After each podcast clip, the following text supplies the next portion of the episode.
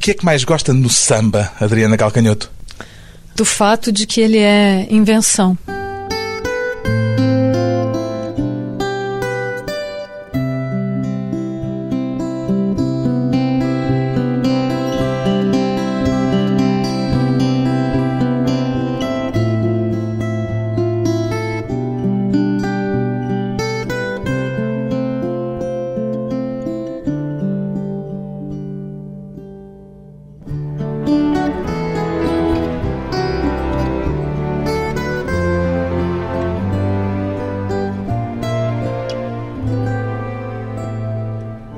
Adriana Calcanhoto, 45 anos, cantora, compositora, continua a achar, como me disse há uns anos, que há música demais no mundo, Adriana Calcanhoto?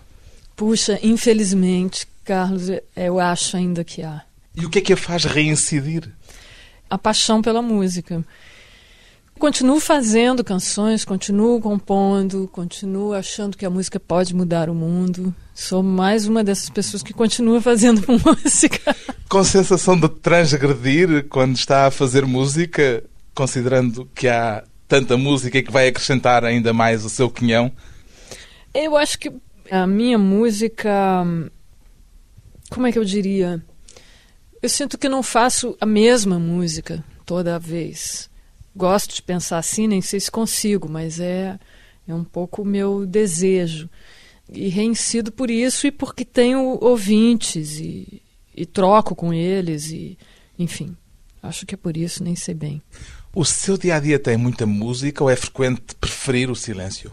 Isso se alterna, porque depende se estiver compondo ou gravando. Por exemplo, se eu estou gravando, não consigo ouvir música, porque o ouvido cansa. Está ouvindo a é. sua permanentemente? Eu estou ouvindo a minha e ficar dentro do processo de ouvir e reouvir cansa muito o ouvido e aí eu preciso do silêncio. Mas tem outros momentos em que eu estou com vontade de ouvir música. Às vezes eu estou com vontade de reouvir né, músicas conhecidas, de discos que eu gosto, que eu adoro. De... Inclusive é seus? Não, os meus não. A música que procura frequentemente corresponde de algum modo ao seu estado de espírito ou uma coisa e outra não estão associadas? Pode corresponder. Às vezes eu posso, por exemplo, deixa eu ver, eu posso estar com pena de mim mesma. Aí eu me acho uma babaca. Eu boto um disco do Bob Dylan e tudo muda. Porquê? Que efeito tem o Bob Dylan sobre uma babaca? É porque aí você. aquilo relativiza, entendeu? Aquilo te põe numa outra frequência, assim. Você não pode ficar com pena de você mesmo enquanto você ouve um disco do Bob Dylan. Quer dizer que de vez em quando usa a música de forma terapêutica? Uso, claro. Todos nós.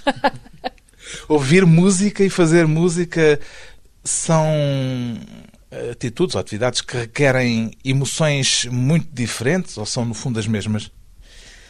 Eu não sei porque eu nunca não fiz música. Mas, mas ao ouvir música está na mesma frequência com que faz música? É, eu acho que sempre que eu ouço música, mesmo que eu esteja ouvindo assim com esse espírito terapêutico que você chama, sempre estou absorvendo de uma maneira que é trabalho, que é estar tá ali recebendo timbres, soluções de outros artistas, né? sons, instrumentos, soluções de forma, soluções de letra, né? caminhos melódicos. Eu acho que sempre assim, constantemente assim. falei da terapia da música porque pelo menos é bem mais barato do que o psicanalista. Ah, sim. Dependendo também, porque os discos não andam tão baratos assim.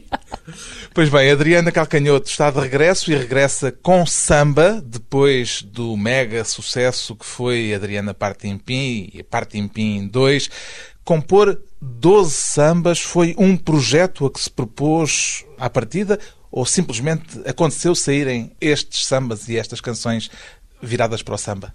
É, aconteceu, não são os primeiros 12 sambas que eu componho, né? Eu já Sim, mas feito... este lote só é. de músicas com raiz no samba. Este lote específico, essas 12, eu fiz um aqui, outro lá, um numa cidade, outro no outro, um para uma intérprete que me pediu, sendo que ninguém pediu samba, né? Me pediram canções e eu acabei fazendo sambas. E quando eu me dei conta, ele, ele era um lote, exatamente como você diz, uma safra, uma coisa que não eram. Eles não eram tão deslinkados um do outro como eu estava imaginando. Me deu vontade de registrá-los a princípio internamente, para mim, para minha O que a gente chama lá de gravadora, vocês chamam de editora, e o que a gente chama lá de editora, eu não sei como é que vocês chamam aqui, mas era um registro interno. E aí eu chamei o Domênico para me ajudar. Em vez de eu ficar com a gravação demo de cada um dos sambas, eu queria uma gravação só deles todos. E aí quando a gente fez isso, eu gostei do som, eu achei que eles todos ali a partir desse registro, desse primeiro, eu vi que essas canções tinham mais a ver entre si do que o que me parecia, não eram tão assim esporádicos, tão deslinkados. O micróbio estava lá. O micróbio estava lá. E aí, a partir de encontrar esse nome, o micróbio do samba, que é uma expressão antiga do samba, dos anos 30, mas que eu encontrei num depoimento do Lupicínio Rodrigues, dizendo que ele tinha o micróbio do samba. E que quanto mais velho ele ficava, mais o micróbio se apegava a ele. Eu me identifiquei tanto com isso, achei que esse nome também traduzia no sentido de que esses sambas que eu faço são canções contaminadas pelo samba muito mais do que pretendem ser sambas, né? Sambas de raiz, os sambas verdadeiramente sambas. E aí a coisa começou a se tornar irresistível no sentido de, de partilhar o registro, né? A Adriana disse recentemente numa entrevista que tudo é samba para si, é. que entende qualquer som como samba. Quer explicar um pouco melhor? Qualquer ruído, não precisa ser só música, qualquer ruído de repetição, uma máquina de lavar, uma pia pingando, uma pessoa subindo escada, o meu ouvido. Encontrou o ritmo do samba. Lá. Sempre. Em tudo. Parece muito uma frase de marketing para quem está a lançar um disco chamado O Micróbio do Samba. Mas quando eu disse isso há anos atrás, as pessoas diziam que eu estava exagerando, mas eu não posso fazer nada. É, é assim que é. Andando a espalhar por aí o micróbio do samba, a sua ideia é tentar criar uma epidemia? É, se eu puder fazer uma pandemia de alegria, não, não vou ficar, não vou ficar triste, não, vou gostar. em que medida é que estas 12 vozes, nestes 12 sambas, são a voz da Adriana Calcanhoto ou, em contrapartida, personagens criadas pela Adriana? São um misto de Adriana com personagens, sendo que uns são mais personagens do que outros. No Vem Ver, eu falo na voz de um homem, que, se não me engano, é a primeira vez que eu faço isso. E é um exercício muito interessante de composição e que eu acho que o samba permite muito isso. A coisa do, né, dos uhum. personagens, de fazer em outras vozes. E mesmo tem mulheres aí nessas 12 sambas. Tem um jeito ali de falar, de ver o mundo, que não é bem a minha forma. Mas... Ou seja, é uma ficcionista a criar eh, é... personagens de ficção. Eu gosto no muito seu teatrinho. Disso. Eu, em geral, faço mais isso quando eu recebo encomendas né, de canções, porque a encomenda permite isso. Você está trabalhando para um outro intérprete ou para uma trilha de teatro, de cinema e tudo. Mas aqui, nesse universo, na coisa do samba, eu me senti à vontade para fazer. O disco termina com a canção Tá na Minha Hora. Aqui é claramente uma personagem, pareceu-me. Quem é ela? Quem é ela? ah, não sei. Aí você que também eu não posso. Eu preciso deixar esse espaço para as pessoas um espaço de invenção, de imaginação. Cada um que inventa, então. Adriana Calcanhoto, está na minha hora, antes de um breve intervalo. Te fiz um samba, neguinho, te dei carinho. Despi as suas fantasias devagarinho. Da sua onipotência chegadas de madrugada no sapatinho. Agora tá na minha hora. Eu vou passar uns tempos em mangueira. Não chora, neguinho, não chora. O meu coração é da estação primeira. Te deixo a geladeira cheia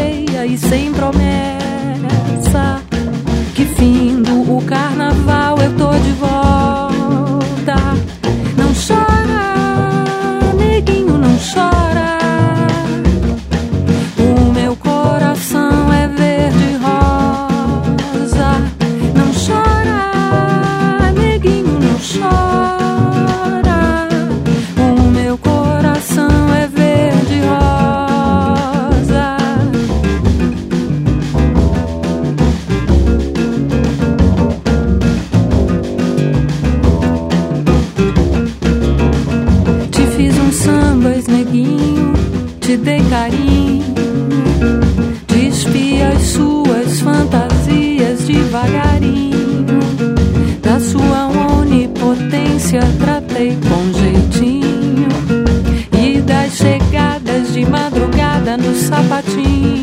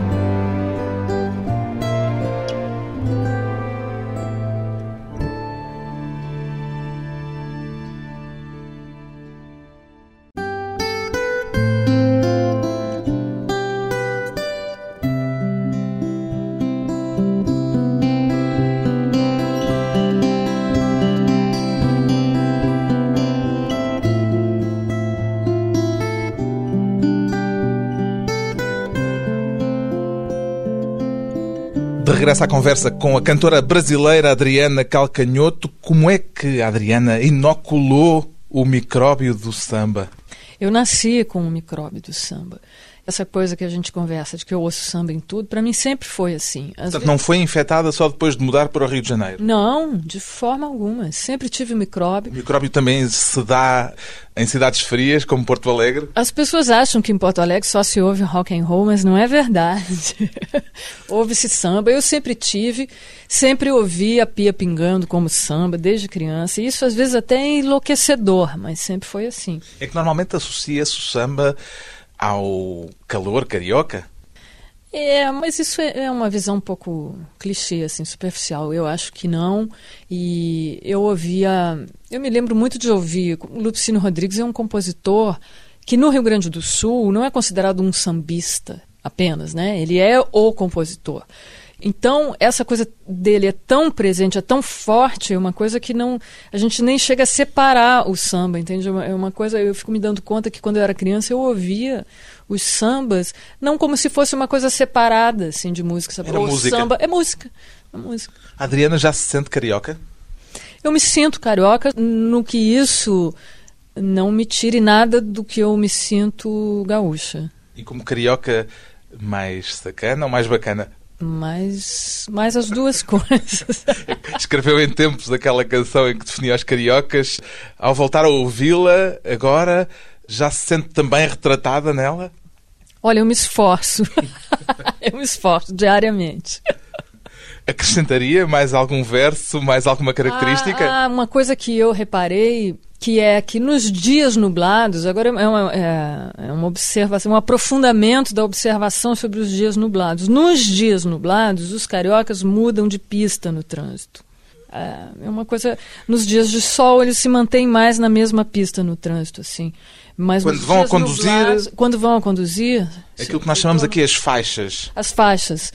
Então, estão conduzindo nas suas faixas em dia de sol, continuam na sua faixa. Em dias nublados, ficam cruzando de uma pista para outra, de uma faixa para outra. Vai ser difícil pôr isso em verso. Vai.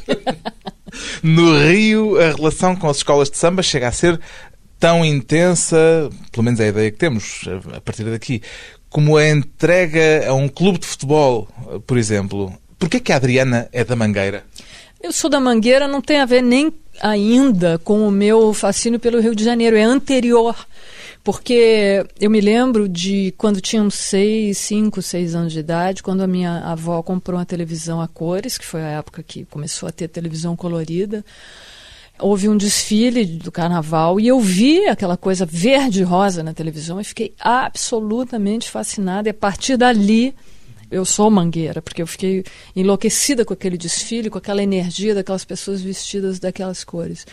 Depois eu fui descobrir os poetas da Mangueira, o Cartola, o Nelson Cavaquinho, o Nelson Sargento, as, as, pessoas maravilhosas da Mangueira, a música da Mangueira, e depois a ligação do Hélio Oiticica com a Mangueira, e depois eu fui à Mangueira. Os parangolês que andaram pela Mangueira? O Hélio Oiticica só inventou os parangolés depois do impacto que ele teve no convívio com a Mangueira. Depois que ele foi para a Mangueira, depois que ele se deixou impactar pelo samba e se virou calhar é melhor explicarmos, porque provavelmente muitos dos que nos estão ouvir não sabem exatamente o que são os parangolês e a Adriana até já cantou um dos parangolês, o parangolé Pamplona. O parangolé é uma parte do trabalho do Hélio de Sica, que é um artista plástico brasileiro, que ele inventou, que são capas de tecido, coisas que ele inventava, que, que é um trabalho que a pessoa dança com aquela capa esse trabalho só existe, ele não é uma escultura de pano, nem uma vestimenta. Ele é uma coisa que só existe quando a pessoa que está vestindo se movimenta. Ele é uma coisa, ele é uma transposição da cor, ele é uma transposição pictórica para o espaço. Ele só existe em movimento. E o Hélio de Sica foi para a Mangueira, descobriu o samba, descobriu a Mangueira e se tornou passista, fez aulas com os passistas da Mangueira. Os passistas são aqueles que desfilam no carnaval? Todos desfilam, você não precisa ser um passista para desfilar, mas os passistas são aqueles que conhecem os passos de dança, que são. É e que, enfim. Estão na coreografia principal da escola de samba. Como é que eu explicaria isso? Eu também não sou. Você está exigindo de mim, eu não sou do samba. Quer dizer, não é para si também uma realidade que esteja ligada a 100%? Tem um grande passista na Mangueira, que é o Paulo Ramos, que foi um professor do Hélio de Sica. E essa ligação Hélio-Mangueira é uma coisa muito forte que extrapola só o samba como ritmo, entende? Porque o samba não é um ritmo musical apenas, né? O samba é invenção, é invenção de gente preta, de gente excluída, de gente pobre, e é uma coisa muito poderosa encontra um espírito especial na Mangueira? Diria que é diferente das outras escolas? Ou cada uma traz a sua particularidade? Não, cada uma traz. A Portela também é uma escola incrível. É, as escolas antigas são muito interessantes, as escolas novas trazem ar fresco para o mundo do samba. Eu gosto de praticamente todas. Cada uma tem, inclusive, a sua característica muito marcada nas baterias, nos ritmos, nas, nas claves, como se chama, do samba. Há uma espécie de clubismo em torno das escolas de samba. Bom, há pessoas que só gostam da sua escola, não querem saber das outras. Há pessoas que gostam de todas e conhecem as diferenças ínfimas, assim, as menores nuances de uma para outra.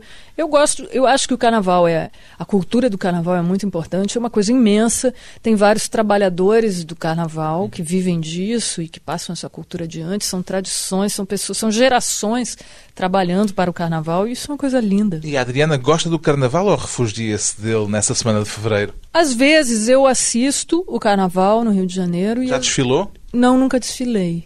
Mas já assisti algumas vezes e às vezes assisto. Não se recolhe em casa para fugir à confusão desses dias? Às vezes sim, depende. Às vezes estou compondo na época do carnaval, às vezes vou à avenida para ver, às... depende. Uma das canções do seu disco é dedicada a Martinália, a filha de Martinho da Vila. O facto dela ser da Mangueira pesou para lhe dedicar ela a canção? Não é Mangueira, não ela, é? é? ela é de Vila Isabel. Ah, oh, mama, pois é. Ah, da Mangueira sou eu.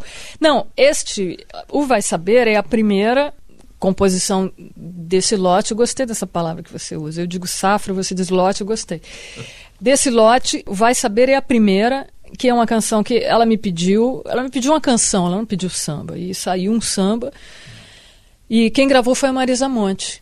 É, e no disco, no Micróbio do Samba, como eu fiz para ela, Marisa Monte gravou. O samba que eu fiz para Marisa Monte foi a Tereza Cristina que gravou. No disco eu resolvi colocar para quem foi feito originalmente, não importando quem é que tenha gravado. E é para Martinália. Então o Vai Saber é para Martinália originalmente. Ficamos então com o Micróbio do Samba de Adriana Calcanhoto e o tema Vai Saber. Não vá pensando que determinou sobre o que só o amor pode saber. Só porque disse que não me quer, não quer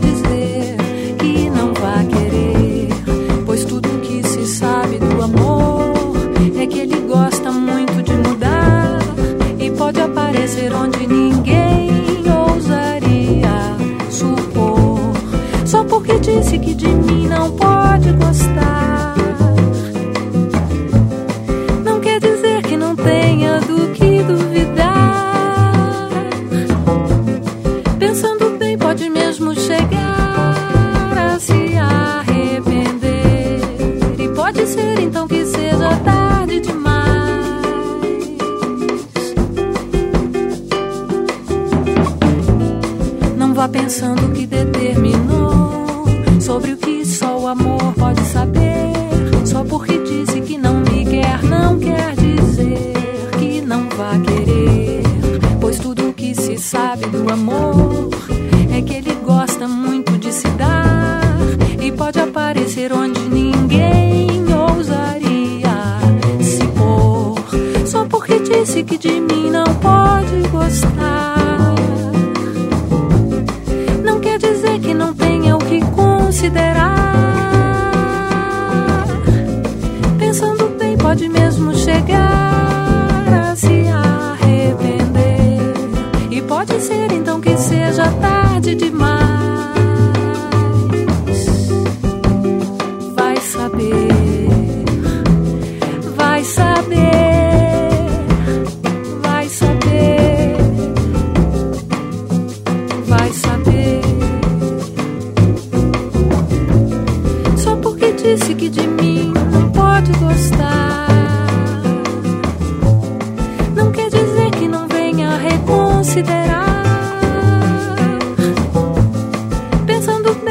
mesmo chegar a se arrepender.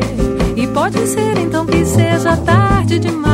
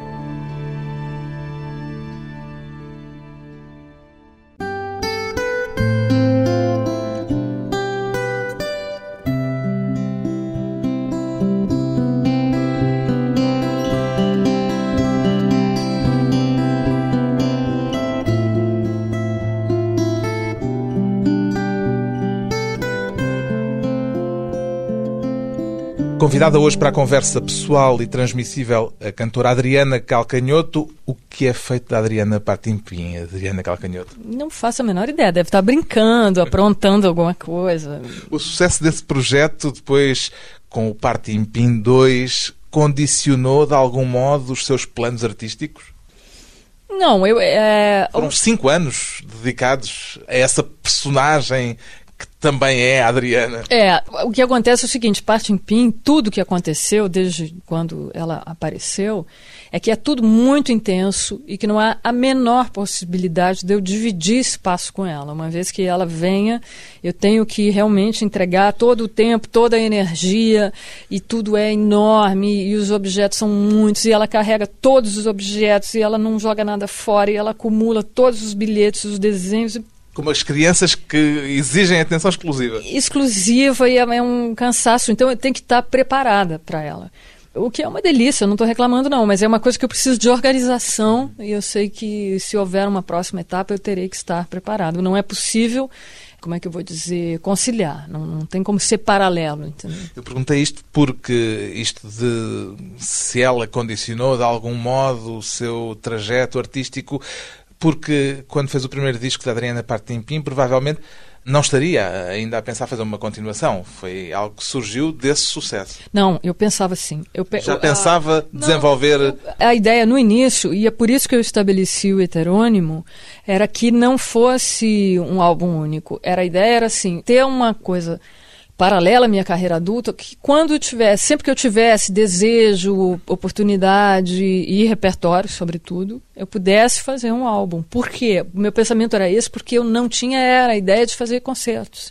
Então eu pensava, bom, a hora que eu puder, eu lanço um álbum e sigo a minha. Mas é, o que foi diferente foi o, a pressão para fazer concertos, e aí isso é que não estava nos planos. De que modo é que o sucesso pode escolher por si o seu próprio rumo artístico? Como assim? De que modo é que o facto de algo lhe correr muito bem a faz desviar-se daquilo que seria, ah. à partida, o trajeto que estava a pensar eh, levar?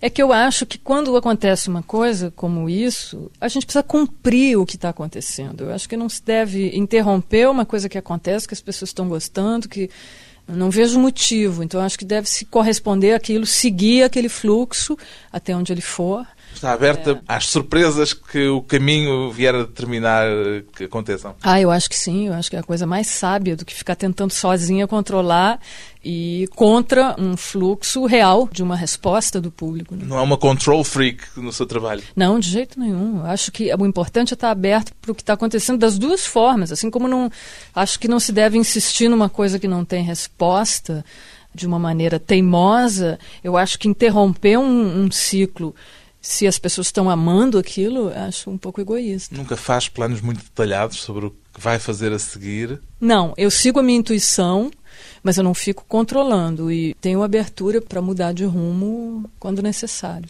E mudar de rumo, por exemplo, para a poesia, independentemente da música, alguma vez lhe ocorreu uma vez que está tão ligada à poesia. Mas eu não escrevo poesia sem música. Isso que é. Eu nunca fiz uma letra que não estivesse a serviço de uma melodia, minha ou não minha, ou minha ou de um parceiro. Então eu nunca cogitei isso. Eu não nunca sequer pôs a hipótese. Nunca. Mas eu não descarto nada, entendeu? É, nunca mais direi como já disse, jamais farei um disco de um gênero só. Não, não vou dizer mais nada. em relação a essa promessa, este disco fala por si. Então. O seu disco, sendo um disco de sambas, é de uma enorme tranquilidade. O samba não exige sempre uma certa dose de frenesi que parece ausente do micróbio? Não, não acho necessariamente. Ele pode ter, ele comporta, mas não acho que seja obrigatório, não. E essa tranquilidade foi procurada ou espontaneamente apareceu assim? Não, eu acho que essa tranquilidade é, um, é uma é uma transmissão, assim, é um retrato de um estado daquele momento. Esse disco é todo, para mim, como se fosse um retrato mesmo do momento, das composições, do meu momento com esses meninos que tocaram comigo, o Domênico e o Alberto, que fizeram a base comigo, e os convidados depois. Entre eles o Moreno Veloso, o filho do Caetano Veloso? O Moreno, o Rodrigo Amarante, o Nando Duarte, o Davi Moraes. E gosta de tocar sempre com o mesmo grupo de pessoas ou vai variando? Eu, ao longo dos anos, eu fui variando mas não, é, como é que eu vou dizer, variando, mas depois de ter estabelecido um, um, certo diálogo, não variando assim, sem, sem aprofundar a conversa. Então eu fico um tempo até aquilo, é, é, antes que a coisa se esgote, não totalmente, mas eu acho que precisa desenvolver antes de trocar. Agora o que tem acontecido é que esses músicos com quem eu venho trabalhando desde 2002 eu acho que eles me deram uma coisa que eu sempre almejei no trato com a música, na maneira de se relacionar com a música, que é uma coisa de não determinação. É, de abertura à surpresa? É, de uma coisa completamente anárquica, assim, na Mas forma de mesmo com o disco finalizado, ou seja, o disco em palco será outra coisa muito diferente daquela que está registada? O disco, na verdade, aqui só em Portugal que eu vou fazer o disco em palco. Mas isso para qualquer. Porque tenho uma lesão na mão direita que está me impedindo de tocar violão. É, na verdade, é só por isso. Mas isso que você está me perguntando serve para esse álbum ou para qualquer outro, né? Não é uma questão de ser uma coisa desenfreada de improviso, não é isso. Não são surpresas não é jazz. De, de forma alguma. Mas é uma maneira de se portar em relação à música que é diferente, que para mim tem muitos ganhos e que me desafia o tempo todo. A sua filosofia de vida é tão boa onda como a primeira canção deste disco? Eu espero que sim. Vive realmente a sorrir, Adriana Calcanhoto? Eu espero que sim. Tem momentos que não são tão bons, mas se aí você consegue ter a manha de ir para o espelho e dar um sorriso, você muda. A manha? é. A manha pressupõe uma certa malandrice de truque, saber, né? de truque, exato, de ilusionismo. Na verdade, não, não é ilusionismo, é, é uma sabedoria. A manha que eu digo é você ter a presença de espírito, de lembrar disso e fazer isso. E é o que está no tema de abertura do novo disco de Adriana Calcanhoto. Ficamos com o micróbio do samba, Eu Vivo a Sorrir. Eu vivo a sorrir.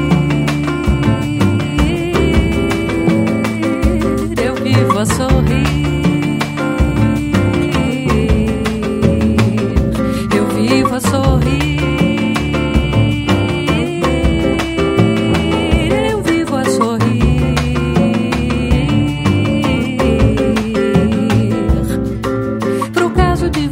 Virar a esquina e adentrar a livraria, pro caso de o acaso estar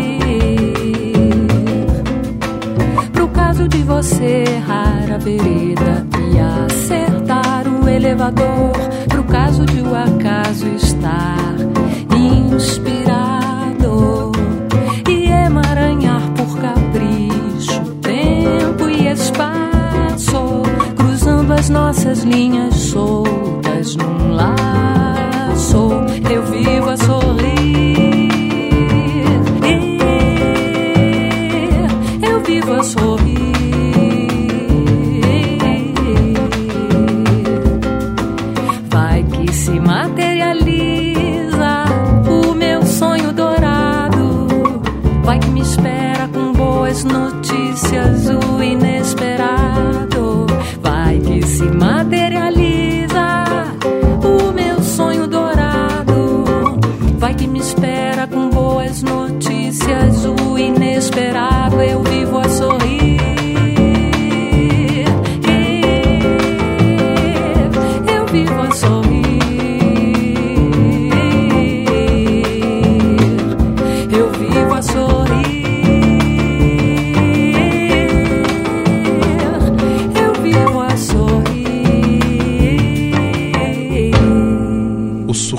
De Adriana Calcanhoto com o micróbio do samba. O que é que normalmente a faz zangar, Adriana Calcanhoto?